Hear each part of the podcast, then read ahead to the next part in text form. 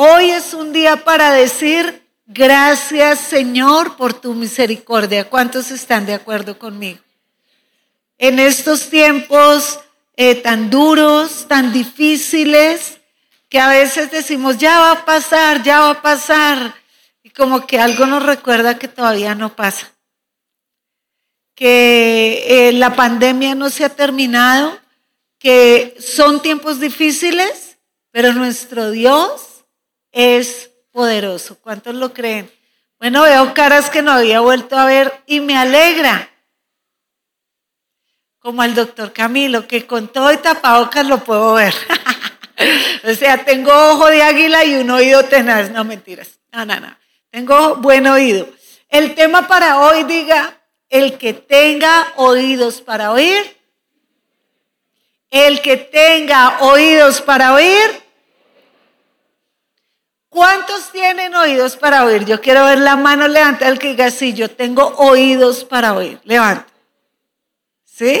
A ver, hay unos que no la levantan. Yo no sé el lenguaje de señas, pero lo voy a aprender. ¿Cuántos tienen oídos para oír? Bueno, espero que así sea en el nombre de Jesús. Sabe, hace unas eh, eh, semanas atrás yo di una enseñanza que se llamó una advertencia. Y la verdad yo le iba a colocar a esta enseñanza la advertencia contraataca uno. Pero no, le coloqué el que tenga oídos para oír, que oiga. Quiero que me acompañe por un momento al libro de Apocalipsis, eh, capítulo 3. A ver, Apocalipsis 3, del verso 18. No, desde el verso 14 al 21 o adelante. Dice, y escribe el ángel a la iglesia de la Odisea. He aquí el amén, he aquí el testigo fiel y verdadero. El principio de la creación de Dios dice esto. Y cuando habla de aquí el amén, he aquí el verdadero, he aquí el principio de la creación, está hablando de Jesucristo. Entonces, ¿quién dice esto? ¿No que tiene oídos para oír? Segundo, ponga cuidado. Entonces, porque le voy a hacer preguntas que tiene Dios para oír y anda en la luna. Luna, tráeme de vuelta a estos muchachos. Eh, ¿Quién habla en este, en este texto? Eso, Jesucristo. ¿Qué dice Jesús? Dice, yo conozco tus obras, que ni eres frío ni eres caliente, pero por cuanto eres tibio y no frío ni caliente, te vomitaré de mi boca, porque tú dices, quiero que oiga con sus oídos. Yo soy rico, me he enriquecido, de ninguna cosa tengo necesidad y no sabes que eres un desventurado, miserable, pobre, ciego y desnudo. Dura, ¿no? Pero como que no les duele. Y ustedes dicen que tienen oídos, yo hubiera hecho, pero bueno. La va a repetir por si no yo, para que le duela, ¿sí o no?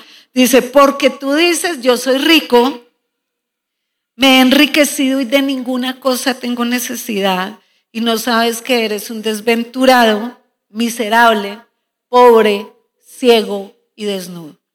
Por tanto, yo te aconsejo que de mí compres oro refinado en fuego para que seas rico y vestiduras blancas para vestirte y que no se descubra tu vergüenza de tu desnudez, unge ojos, tus ojos con colirio para que veas.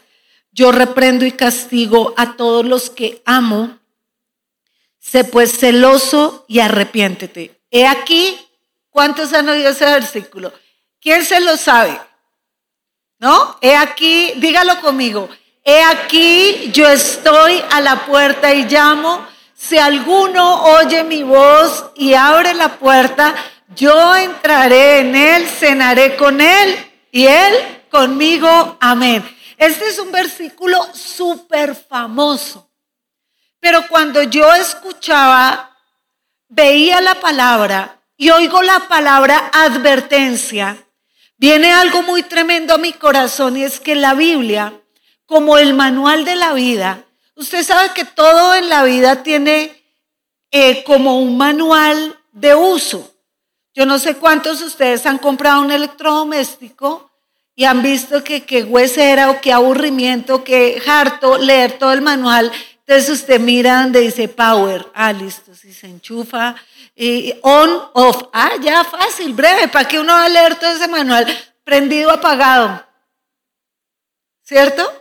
¿Y cuántos tenemos electrodomésticos que son buenísimos y ni siquiera los sabemos usar? No le sacamos ni el 30% del beneficio a lo que tenemos porque ignoramos lo que el manual de uso dice de él. Le quiero decir que la vida, la vida, la Biblia es el manual de la vida y como a nadie lo lee porque pues la idea es que la Biblia es difícil, que la Biblia enloquece a las personas, eh, que, ay, qué jartera esa letra chiquita, es como para el insomnio. Usted no puede dormir, habla la Biblia y se queda dormido. ¿Cierto? Es como, ah, ah, ah, ahora me ese libro ahí en donde caiga. Y, dice, maldito, no, ese no, ese no, uno que me arrulle. Jehová es mi pastor, ah, bueno, ese sí, y me duermo, ¿cierto?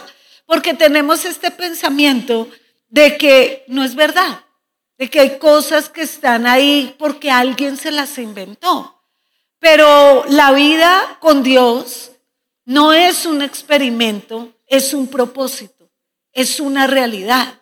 Entonces, toda la palabra de Dios dice en el libro de Hebreos que toda la palabra de Dios es viva, es eficaz, es cortante, es como espada de dos filos que penetra hasta partir el alma, el espíritu, las coyunturas, los tuétanos y discierne los pensamientos y las intenciones del corazón.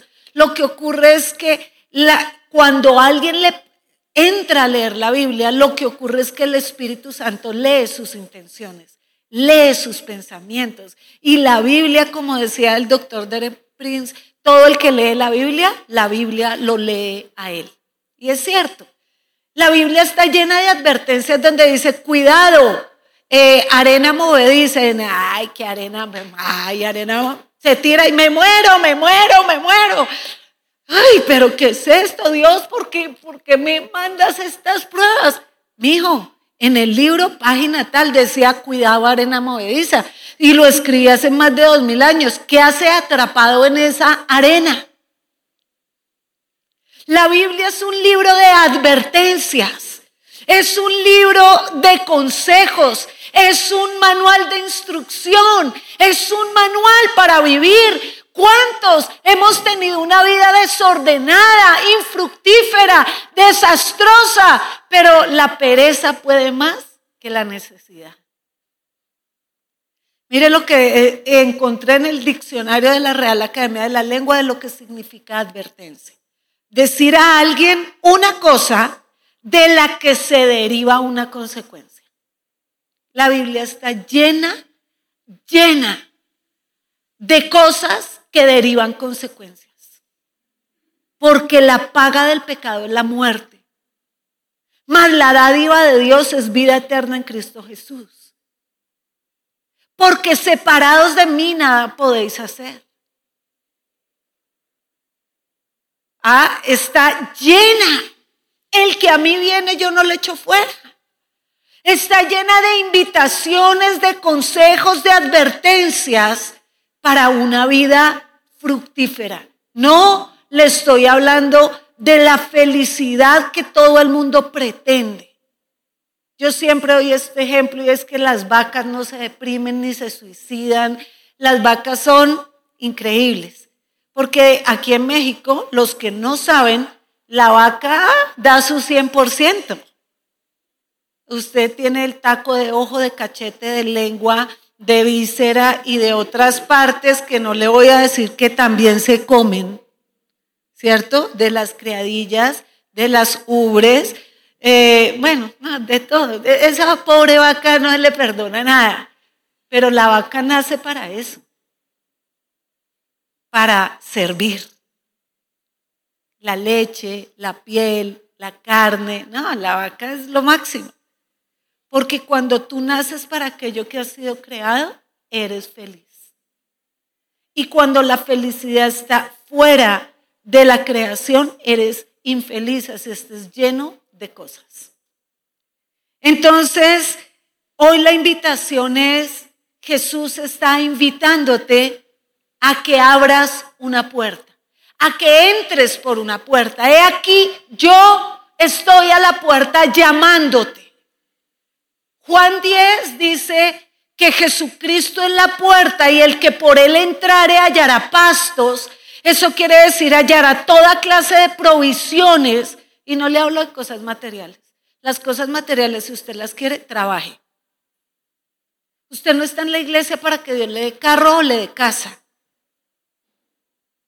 Y las puede dar, porque Él es dueño del oro y de la plata, de la tierra y su plenitud. Pero la provisión profunda de Dios está para nuestra alma y nuestro espíritu.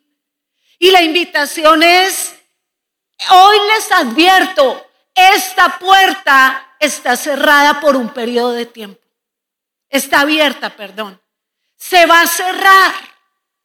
Y la verdad es que nosotros cometemos unos pecados infantiles, unos pecados vergonzosos, creyendo que es que el Señor nos necesita. Piensa en tanta gente que ha muerto en este tiempo y el sol sigue saliendo y la vida continúa. Y aquella persona que dijo el día que se muera yo me muero, sigue viva. Y le tocó sanar su corazón, tomar agüita, ponerse firme y seguir viviendo porque la vida continúa. Si estas cosas no nos hacen pensar que la vida no es todo lo que vemos y que el viaje por, por, por la vida no es solo la tierra y no nos hace pensar que hay cosas en las que necesitamos volver a pensar. Y una de ellas es, ¿soy solo cuerpo? ¿No tengo un alma? ¿A dónde se dirige mi eternidad?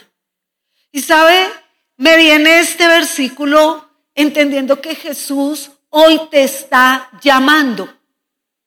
Muchos de los que están aquí creen conocer a Jesús.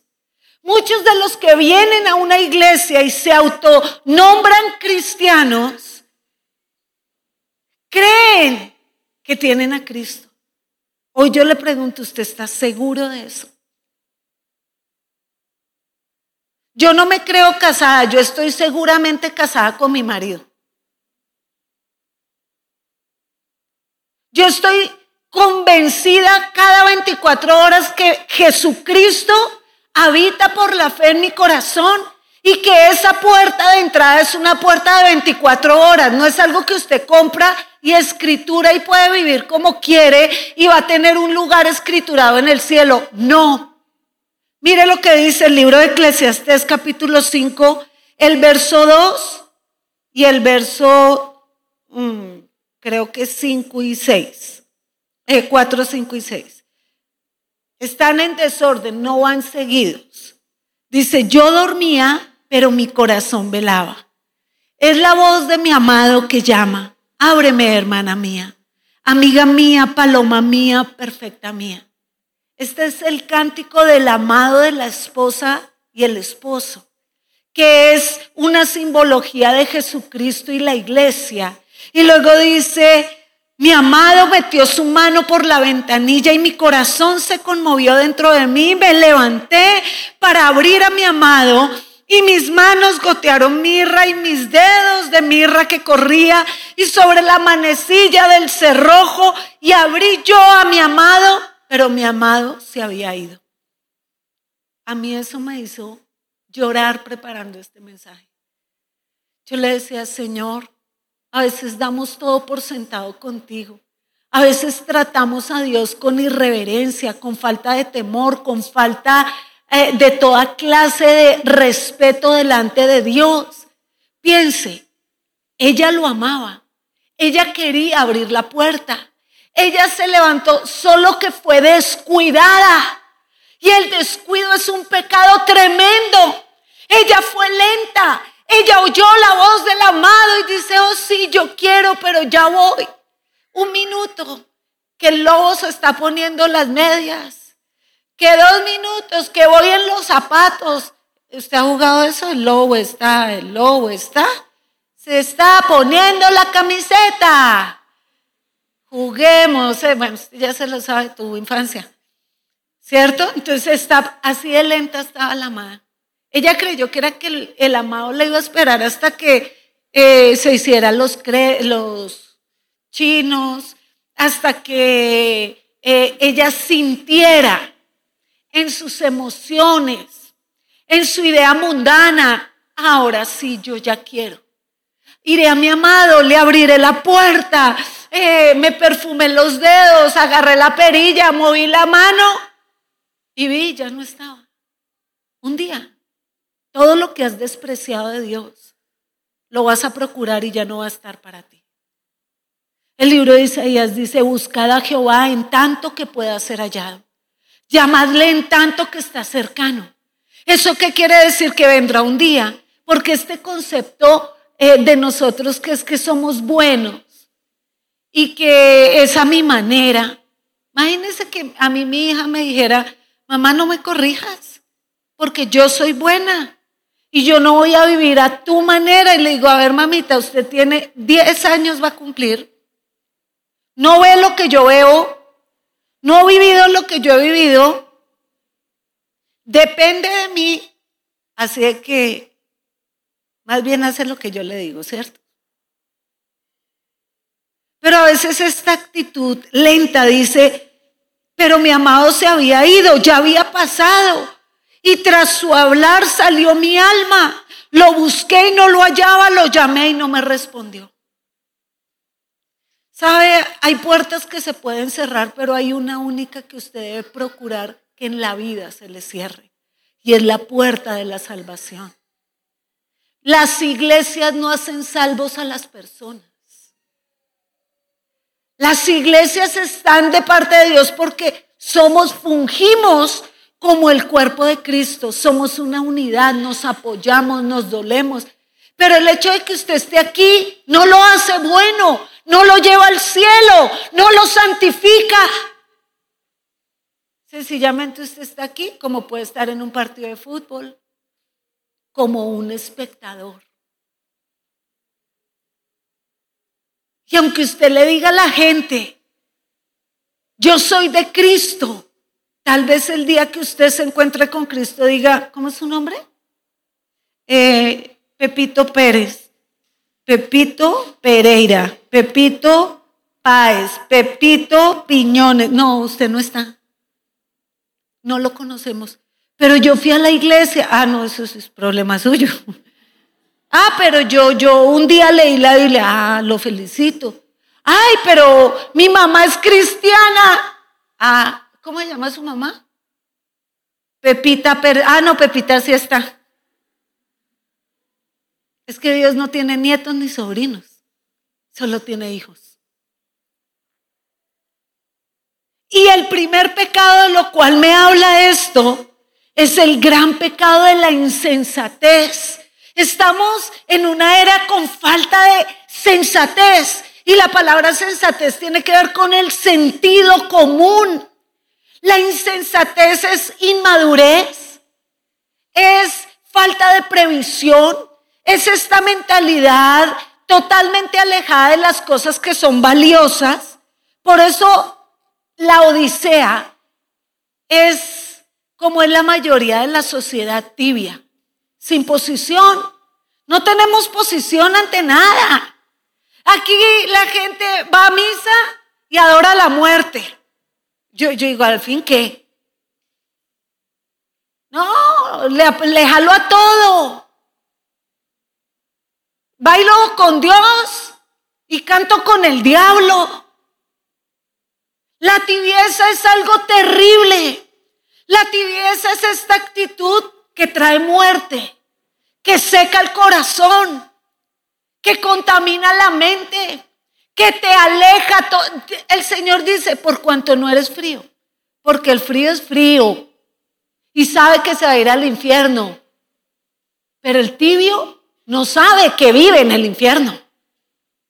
Espera con tibieza llegar al cielo. Y la insensatez tiene que ver con un problema del oído. Porque estamos en una sociedad donde no oímos, no oímos. Cuando un matrimonio tiene problemas, yo ya lo he dicho, es porque ninguno quiere oír. Porque cuando el esposo empieza a hablar le dice, pero mi amor, tú eres como medio intensa. Ella no está oyendo que le está diciendo intensa, sino está viendo cómo se va a defender y que le va a decir el triple de lo que le está diciendo. No está oyendo. Las mamás tenemos un problema y es que nos falta oír a nuestros hijos. Y la mayoría de nuestros hijos siempre nos dicen, mamá, tú no me oyes. Porque tenemos la mente en 20 cosas. No soy la mamá excepción, me pasa y me pasa mucho. Creo que oír es el arte de pensar correctamente y actuar coherentemente. Por eso el Señor le decía a las iglesias, el que tiene oídos para oír, oiga lo que el Espíritu le dice a la iglesia. El que tiene oídos para oír, que oiga lo que se está predicando hoy. Ay, pero se subió brava la señora esta. No, no, no estoy brava. Usted necesita salir de la sordera, de la insensatez. Porque la sordera es esto. Yo pienso, a mí me parece, es que no estoy de acuerdo. Es, es una muralla de pensamientos totalmente lejos de la verdad. Cuando alguien quiere conocer a Dios es fácil. Le pregunta, yo quiero saber esto de ti. Tú eres real. Tú me ayudarías así. Y baja dos rayitas a su yo quiero, yo pienso, yo deseo. El Señor le va a hablar de una manera maravillosa. El segundo problema de la insensatez es la pereza. Y sabe, la pereza es horrenda delante de Dios. La pereza es la procrastinación de las bendiciones. El perezoso, eh, por lo general, yo les estoy hablando de un perezoso espiritual, de un espíritu apocado, de poca actitud frente a la fe. ¿Cómo le falta al mundo auténticos hombres y mujeres que creen lo que creen y son firmes en la fe? La pereza es es como Shakira, sorda, ciega, testaruda, tartamuda, tolondrada, todas, y yo no sé, no, pues lo que canta, ¿no? Digamos, ya está viejo. No sé, mi compatriota, hace mucho tiempo me quedé ahí. Pero quiero decirle que la pereza es el enemigo más grande de la fe. Porque esa fue la actitud de la amada. Yo lo puedo hacer después. ¿Y qué pasa si yo no hago esto que Dios me invita a hacer hoy, lo hago mañana. Le quiero decir algo que yo le digo a mis hijos, mañana no existe. Ayer estaba viendo el partido de fútbol con Juanes, eh, Dinamarca, Finlandia. Y estábamos viendo ahí la Eurocopa y ay, estábamos viendo el partido. Y, y, cuando salieron todos los eh, daneses, Juanes me decía, mamá, Aquí hay un montón de estrellas y de figuras. Este man es un duro, este es otro tremendo, este es guau. Y, me dice, y esta es la estrella del, del equipo. Ellos, él es la estrella, está increíble, no sé qué. ah, wow, la estrella del equipo. Y la estrella del equipo iba corriendo y le dio un soponcio, literal un soponcio, como un paro cardíaco y se desvaneció en el partido. Detuvieron el partido. Fue una locura me entró una angustia. Yo, le, yo me fui al cuarto y le decía, Señor, yo no conozco a este joven, no es de mi familia, pero yo no puedo ver a alguien sufrir y ser indiferente a su sufrimiento. Yo tengo una oración para este joven. Nosotros hicimos en el 2015-2016, no me acuerdo, una convención de hombres en Expo Banco, Bancomer Santa Fe y uno de los pastores de la nación hicimos una actividad y en plena actividad le dio un infarto y él murió. Y murió instantáneamente ahí. Ese día fue un día muy duro para nosotros. Y yo me retrocedí en la mente con esto tremendo. Y cuando yo veo a este hombre tirado en el piso, yo empecé a orar y le dije, Señor, si su alma no abrió la puerta a ti, no te lo lleves. Dale la oportunidad de conocerte. Dale la oportunidad de oír de ti. No te lo lleves si no te conoció. Atlético, deportista, joven, hay un día y una hora, se lo quiero recordar. Prepárese para ese día, no sea insensato. Prepárese siempre para partir. Asegúrese todas las noches que se duerma que se acostó seguro. Porque no sabemos qué será mañana. Mañana tal vez no llegue. Y Dios sabe todo lo que Él tiene que saber. El perezoso dice la Biblia que es terco. Una persona perezosa no oye, es terca, es cerrada, trancada, se pierde la llave, no hay quien le pueda hablar porque él cree que ya sabe todo lo que va a hacer. Por eso vivimos en países que les cuesta el cambio. Y cuesta el cambio porque nos cuesta aprender de los errores. Nos cuesta aprender de las fallas. Siempre estamos justificando lo que hemos hecho mal para no sentirnos malo. La belleza de un corazón humilde es la capacidad de decir, soy un pecador, me equivoco, pero me arrepiento. Y para eso hay que oír. Revela eh, la insensatez, siempre el exceso de confianza. Yo lo puedo manejar. ¿Cómo alguien peca? Un hombre no quiere ser adúltero o una mujer no quiere ser adúltera. No se acuesta santa y se amanece diabla. O sea, claro que no. No, soy linda y amanecí diabla. No. Es un proceso. Y ese proceso es un exceso de confianza. Ah, que el Señor del trabajo la saluda. Ay, como vino de linda. Qué belleza. Se peinó.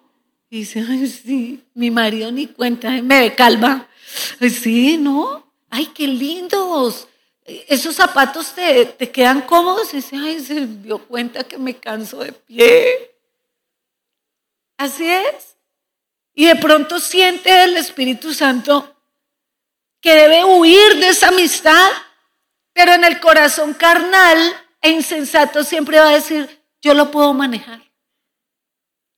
No se va a salir de mis manos. Pero cuando estás hundido en el lodo es porque se te olvidó oír las advertencias. La carne es débil, la carne es engañosa y el corazón es engañoso y perverso. No le creas. Está en la Biblia Jeremías 17 porque más engañoso que todas las cosas y perverso es el corazón del hombre. ¿Quién lo conocerá? Yo, Jehová, que escudriño la mente y pruebo el corazón para darle a cada uno según el fruto de sus obras. No le creas a tu corazón. Mamá, es que tú no confías en mí. No, ni en ti, ni en mí. Confío en Jesús, confío en su palabra porque engañosas son nuestros razonamientos. Y el orgullo, el perezoso es orgullosísimo. La Biblia dice, en su propia opinión, el perezoso es más sabio que siete que sepan aconsejar. Cuando alguien es indulgente con la carne, no, pero pues no es tan malo, no, pero todos lo hacen, no, pero pues está, está de moda, no, pero, pero, pero, pero quiérase un poquito, pero respétese un poquito, pero escuche un poquito. No porque todos lo hacen es correcto. La soberbia es la base de la ignorancia. Nunca olvide eso. La soberbia es la base de la ignorancia. Pero la segunda parte de la advertencia es, no haga esto, pero yo le aconsejo esto. Y yo te aconsejo, dice la palabra ahí en Apocalipsis 3, a la Odisea, que de mí compres oro refinado en el fuego. Y yo te aconsejo que reenfoques la visión de tu vida. Somos la visión de vida que poseemos. Es increíble cuando yo conocí a Jesús. Yo recuerdo haber llegado a la iglesia porque pues yo ya les he contado esta historia que una amiga me invitaba, me invitaba, me invitaba. Yo le decía mentiras, mentiras, mentiras. Hasta un día que me agarró así de frente y me dijo, ¿que va a ir o no va a ir? Y yo le dije, no, pues así por las buenas sí, sí voy a ir. Entonces fui. Cuando fui, era muy chistosa, no era así, era diferente, eran los 90, era eh, la iglesia noventera, era eh, pandereta, una loquera, era chisca, bailaban así. Todos con el síndrome de somos judíos y todo el rollo y, y faldas. era otro rollo, era otra cosa. Pero cuando la palabra vino a mi vida fue como, en Colombia decimos como pedrada en ojo tuerto. O sea, como así, la flecha directo al corazón. Yo dije, Señor, si tú eres real, yo quiero vivir contigo y vivir para ti. Y lo primero que Dios hizo es, yo te aconsejo, Gloria, que como tú eres una pobre, ciega, miserable, desventurada y desnuda, porque yo era todas esas cosas, te aconsejo que de mí compres oro refinado en el fuego. Y esa palabrita lo que quiere decir es, te aconsejo que inviertas tu vida en lo que no perece. Y ese día yo hice como la Universidad de la Vida tiene una enseñanza que se llama el mejor negocio de tu vida. Yo hice el mejor negocio de mi vida el día que dije, Señor, yo no tengo plata. Señor, yo no tengo dones. Señor, no soy atlética, no, mejor dicho, tengo dos pies izquierdos.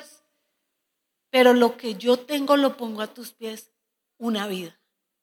Desde ese día, mis ojos le apuntan a algo. Yo no le apunto a la nada, porque el que le apunta a la nada, le da. Mis ojos están fijos en una meta. Los visionarios tienen metas y su vida se rige por metas.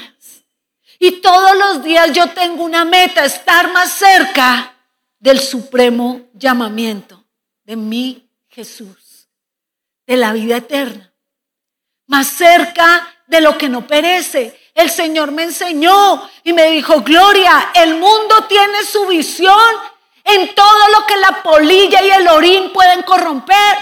Pero yo te invito a que hagas tesoros en los cielos, porque aquello que no se ve es eterno y todo lo que tú puedas ver con tus ojos naturales es temporal. El primer consejo es, Vive por, hacia y para alguien. Porque el que vive para sí mismo ya perdió toda su vida. No hay más desencanto en la vida de una persona que sea una persona que vive para sí, trabaja para sí, come para sí, se deleita para sí. Por eso los pecados morales como la pornografía, la masturbación, pecados tan feos, tan desagradables, son para la carne, para todo el contentamiento de la carne. El egoísmo hace a la mente muy pequeña. La grandeza del ser humano no está en los poderes, ni en las armas, ni en la ciencia, ni en la tecnología está en parecerse a su Salvador. Y en esa imagen y semejanza está la grandeza de servirle a los demás. No hay nada más grandioso para el ser humano que vivir para aquello que fue creado. Y el ser humano nació para servir a los demás. Cuando tú sirves, tu vida cambia. Esa amargura, ese chillar por todo, esa andar lamiéndose sus heridas, creer que usted es el más sufrido de la tierra. Cuando usted sirve a alguien, dice, ve, no me da tan mal. Ve, no me duele tanto. Ah, no, no soy el más sufrido. Yo te aconsejo que te arrepientas. Y el arrepentimiento es una gracia. Hay cuánta gente que comete y comete los mismos errores porque no conoce la palabra arrepentimiento. Yo soy una pecadora, sé que he pecado. No tengo pena de decirle a usted que la mujer que ve al frente es una mujer arrepentida, que ama el día que cayó de rodillas frente a la cruz. Y decirle a Jesús, son las lágrimas que han marcado mi corazón Porque cuando tú te arrepientes de algo, jamás lo repites. Jamás. Tú podrás decir, es que me equivoqué, es que me volví a equivocar, es que me sigo equivocando y yo te digo lágrimas de cocodrilo y tu corazón está al borde de ser un corazón cínico y el cinismo es el peor estado de un corazón. El corazón arrepentido sabe, este hoyo que, que me costó un yeso en este pie, yo no lo vuelvo a pasar. Tal vez más adelante usted encuentre otro hoyo que le haga partir el otro pie. Ah, pero es otro hoyo. Y de eso se tendrá que arrepentir aunque ande ya así. dice, bueno, aquí encontraré de pronto una espina que me recuerde que es por aquí, pero no va a pasar. No repite, tal vez la vida de arrepentimiento es como bañarse. Es todos los días, porque somos débiles todos los días. Arrepiéntete. Decídete. La vida es una decisión. Yo soy la cuarta de cinco hermanos. Mi hermano falleció hace cinco años de un infarto fulminante. No era enfermo de nada, no tenía nada, se murió. Y él tenía esta historia y me decía, Gloria, es que usted nació con estrella y yo nací estrellada. Yo le dije, no es cierto. Es que yo elegí a Cristo y tú no lo elegiste a Él. No hay suerte, son elecciones. La vida que tenemos es fruto de las puertas a las que entramos. ¿Por qué lo piensa tanto para entrar por la puerta de la salvación? Porque es estrecha, porque es angosta y porque el que no está dispuesto a soltar jamás estará dispuesto a entrar. Por último, este consejo antes de orar es el enemigo va a volver. Hemos pasado por pruebas, advertencias, pero el enemigo vuelve. Porque la Biblia dice que Satanás anda como león rugiente buscando a un perezoso, perdón, a un insensato a un descuidado. ¿Sabe? Yo vengo de un país donde uno tiene ojos en la espalda. Cuando yo llegué a México, yo recuerdo que venía para inmigración y yo andaba con mi bolso y yo sentía a la gente como muy pegada. yo, los miraba con cara de mala, como no me arrime. No me arrime que usted no sabe lo que traigo acá. Aquí traigo una, una pistola, una Biblia. Que a mí no se me arrime. Lo acribillo con mi espada. O, en Colombia, ah, bueno, no en todo lado, qué pena, no es que le haga mala fama a mi país, pero pues ah, yo vivía así. Me decían, eh, perdón señora, ¿tiene horas? No, y escondía la mano, era como decirle, no me va a robar mi reloj. Entonces nos acostumbramos a la desconfianza, somos, yo estoy segura. Cuando llegué y yo iba manejando el carro y se me viene uno de los jóvenes que limpia los vidrios en Colombia cuando se te viene uno de esos, tú sacas la cara de, no, así como que no se me arrime, porque es una pelea. Si te ve manso, te arranca las plumillas, te arranca el espejo. Eh, allá son agresivos, acá son buena gente, acá es, sí, puedo. Y yo, no. Y el otro me decía, uy, perdón, ¿qué? Yo ya salí regañada por el que limpia el vidrio. Somos, no somos confiados. Y espiritualmente esta es una excelente actitud. Así soy yo. Ay, ¿dónde está el diablo? Lo siento, lo siento. ¿Cierto? Porque volverá. El peor rey de Israel fue el rey Acab, esposo de Jezabel. En el primer libro de los reyes, capítulo 20, él tiene una guerra contra Benadad, rey de Asiria. Y en esa guerra, usted lo lee en su casa, pues yo ya voy a acabar. En esa guerra, eh, el Señor dice, yo te voy a ayudar aunque no te lo mereces, yo te voy a ayudar aunque eres un rey malo, te voy a ayudar para que conozcas.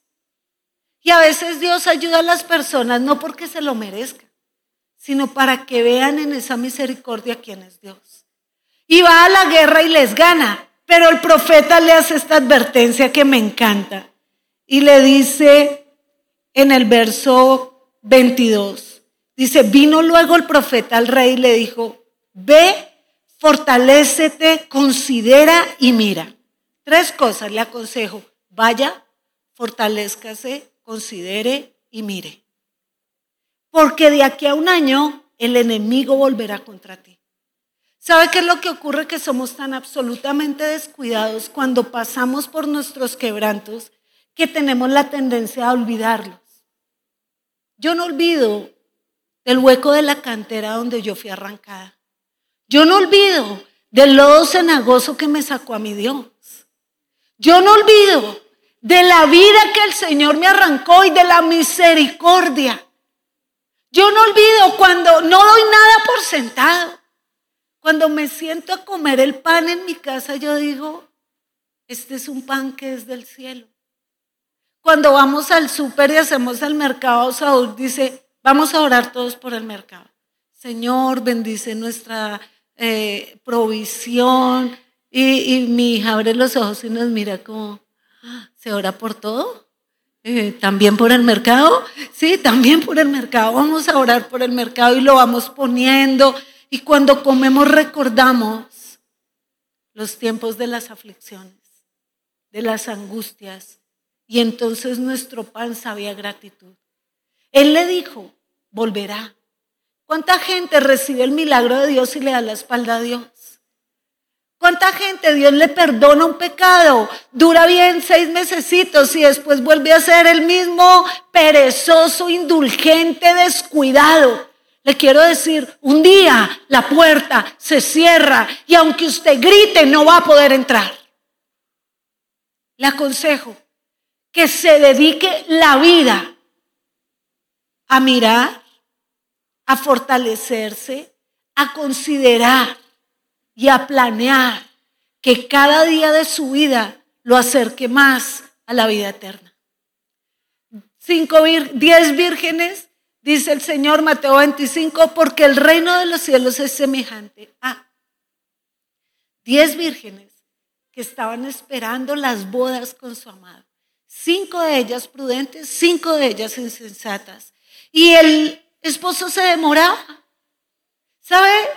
Toda la vida he oído, Cristo viene pronto. Voy a pedir que la banda suba. Cristo viene pronto. Y hay gente que dice, mi abuelito decía que Cristo viene pronto y ya está muerto. ¿Qué es pronto para nosotros? Cristo ya vino por muchos hoy no están. Cristo viene por ellos todos los días, pero Él volverá en, en cuerpo, Él volverá en gloria, Él volverá. Religiones huecas, vacías, sin sentido. E, eso sí se me hace tonto y tonto. Una religión vana es mejor no tener ninguna. Pero cuando tú crees algo y esperas algo, te portas como lo que estás esperando. Una mujer que está esperando un hijo se porta como una madre. Una mujer que está esperando a su esposo se porta como una novia. Y una iglesia que está esperando a su amado se prepara para él todos los días.